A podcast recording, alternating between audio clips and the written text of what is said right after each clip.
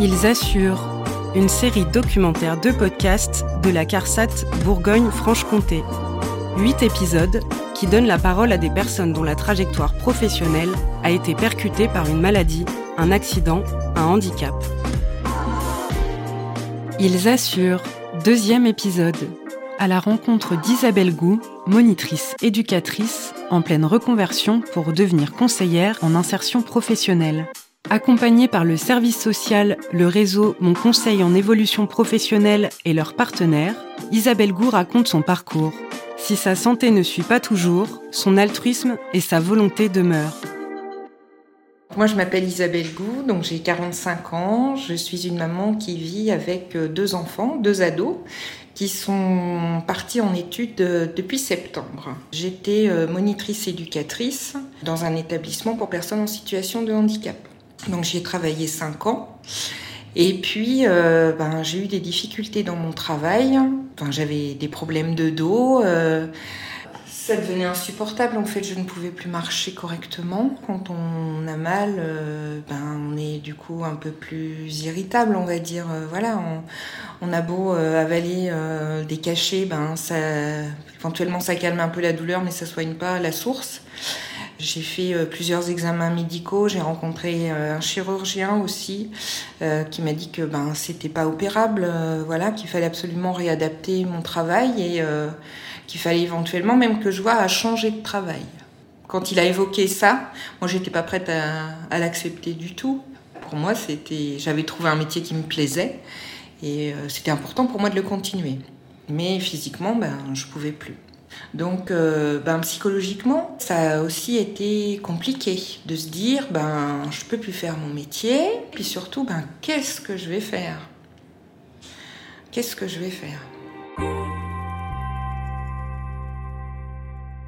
Madame Gou, elle a été accompagnée très très tôt dans son arrêt de travail. Marina Laperche, responsable du service social de l'assurance maladie de la Nièvre. Il y a eu un premier arrêt avec effectivement bah, des premières difficultés qui sont fait ressentir, une reprise de travail et puis euh, derrière de nouveau un nouvel arrêt de travail. Et très rapidement, en fait, elle a fait appel à notre service. Vous avez rencontré Madame Dambeau qui euh, vous a soutenu. Il y a eu des échanges, des entretiens physiques, téléphoniques euh, très réguliers pour qu'on puisse effectivement vous guider, vous accompagner, vous réorienter vers les bons interlocuteurs, vous aider dans les démarches, des démarches pas toujours faciles à faire, hein, où euh, parfois on peut baisser les bras, on peut avoir envie de se décourager. Un des facteurs de réussite, c'est effectivement aussi cette détermination que vous avez eue. Quand on est en arrêt de travail, eh ben, on a des possibilités Enfin, il n'y a rien de fermé, en fait, euh, malgré ce qu'on peut croire.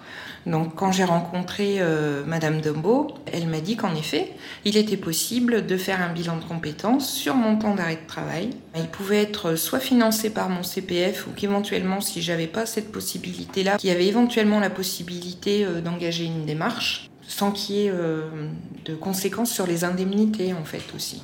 Parce qu'il faut aussi assurer derrière.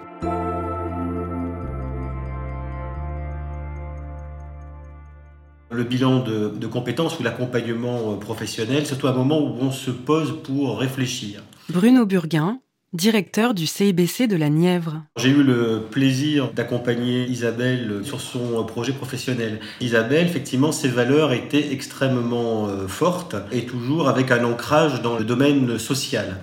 Et donc, euh, on a axé l'accompagnement d'Isabelle sur comment je peux continuer à exploiter mes valeurs pour euh, atteindre encore une fois de plus hein, un épanouissement en milieu professionnel.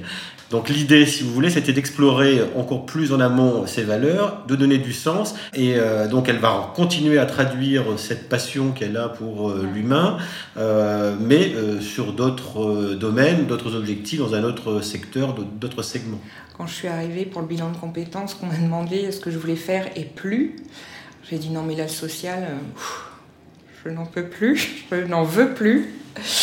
Et puis les tests ont dit, ben, c'est quand même très très ancré en vous.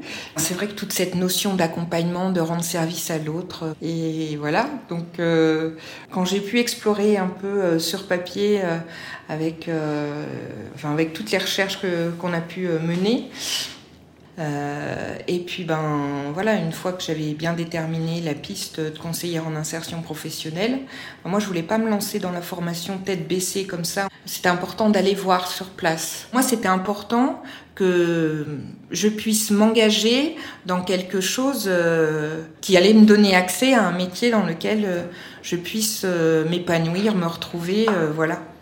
C'est bien réellement hein, la vocation de laisser encadrer que vous avez pendant 14 euh, jours, hein, d'aller vérifier aussi sur le terrain euh, les pistes que vous avez pu éventuellement dégager d'un bilan de compétences, euh, d'une réflexion hein, que vous aviez, vous pourriez avoir, et de se dire est-ce qu'effectivement c'est compatible avec à la fois mes problèmes de santé, mais aussi avec mes envies, mes choix, et, et, à juste titre entre ce qu'on peut lire sur un métier, mais effectivement le vivre réellement sur le terrain, il peut y avoir un décalage entre l'idée qu'on s'en fait et la réalité du terrain. Puis en fait, on peut poser les questions euh, qui nous chatouillent depuis un certain temps à des professionnels, valider des choses, dire ça, ça me plaît, ça, ça me plaît un peu moins, de voir les différentes facettes euh, du métier euh, et de sortir des représentations. J'ai pu observer ce qui était vraiment le métier de conseillère en insertion. J'ai eu donc une tutrice c'est elle qui m'a accueillie dans l'établissement, qui m'a présenté son travail en fait, euh, j'ai pu la suivre sur les 15 jours. J'ai pu euh, suivre euh, plusieurs consultants du cabinet. Et comme ça, ben, ça m'a montré les différentes facettes, les différentes manières de faire. Enfin, oui, j'ai eu une place un peu privilégiée, hein, voilà. Donc, donc non, ça s'est bien passé et surtout, ça m'a conforté dans ma démarche de reconversion, dans ma démarche d'aller en formation et puis de pouvoir après exercer à mon tour ce métier. Euh, parce que c'est un métier qui est varié. Le conseiller en insertion professionnelle peut vraiment avoir euh, euh, enfin, un panel d'emploi relativement large. Donc ça, pour moi, c'était important en fait de ne pas être cantonné vraiment à, qu'une entreprise en fait. voilà conseiller d'insertion professionnelle est un titre professionnel donc de niveau bac plus 2 dont l'employabilité est très bonne à la, à la sortie, justement, comme vous l'indiquez Isabelle, dans toutes sortes de structures d'accompagnement, euh, qu'elles soient privées, publiques, associatives. Euh. En plus, elle est, il est évolutif parce que euh, CIP, ensuite, on peut se spécialiser euh, dans des accompagnements pour des publics spécifiques. Tant qu'on est sur la lancée, il y a la VAE qui est possible, qui est possible derrière, sur des licences pro pour monter en, dans, dans sa carrière professionnelle, toucher d'autres types de postes. Mais une fois qu'on a réussi euh, une orientation professionnelle, c'est assez intéressant. Les personnes qui reprennent contact avec moi quelques années plus tard sont allées beaucoup plus loin euh, que, le, euh, que le point qu'on leur avait fixé ou qu'on s'était fixé à la sortie d'un bilan ou d'un conseil en évolution professionnelle. Ça leur a permis de réfléchir sur qui ils sont mes professionnels, ce qu'ils veulent devenir et puis se connaître connaître ses, ses potentiels et s'ils peuvent retenir cette leçon-là dans leur, leur orientation professionnelle, euh, ils vont s'en resservir euh, toute leur carrière professionnelle.